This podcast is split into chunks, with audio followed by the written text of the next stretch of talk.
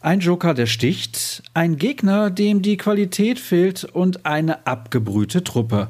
Auch so kann ein Pokalspiel mal laufen. Ohne Glanz und Gloria, dafür aber mit der nötigen Portion Kaltschnäuzigkeit steht der Titelverteidiger nach dem 2 zu 0 Erfolg gegen Ingolstadt im Achtelfinale. Genau darauf werden wir in den kommenden Minuten zurückschauen, hier bei BVB Kompakt. Mein Name ist Sascha Staat und ich bin heute euer Begleiter. Die Mannschaft auf zehn Positionen zu verändern sei keine Option, hatte Marco Rose noch vor der Partie gegen den Zweitligisten verlauten lassen. Ganz so viele waren es zwar nicht, aber die Wechsel in der Startelf waren dann doch deutlich zu spüren. Und so gibt es, außer einem Schuss und einem Kopfball an die Latte aus den ersten 70 Minuten wenig bis gar nichts zu berichten. Außer, dass die Borussia wie zu erwarten haushoch überlegen war, nur eben das Tor nicht traf. Dann entschied sich der Trainer mit Marco Reus und Torgan Hazard gleich zwei frische Kräfte aufs Feld zu schicken und sie waren erst ein paar Sekunden mit dabei, aber direkt spielentscheidend.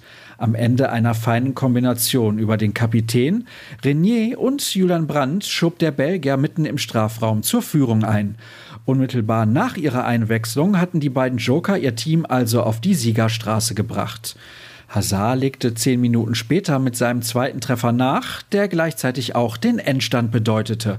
Dabei stand er zwar leicht im Abseits, einen Videoschiedsrichter gibt es im Pokal aber in der zweiten Runde nicht.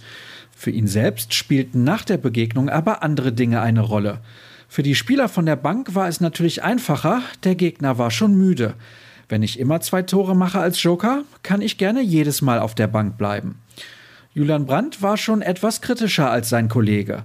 Man kann sicherlich aus solchen Spielen lernen, aber das Weiterkommen steht über allem. Die Mannschaft freut sich, dass wir heute mal kein Gegentor bekommen haben. Das 1 zu 0 ist immer so ein kleiner Löser für das ganze Spiel. Der Ball ist dann noch einfacher gelaufen.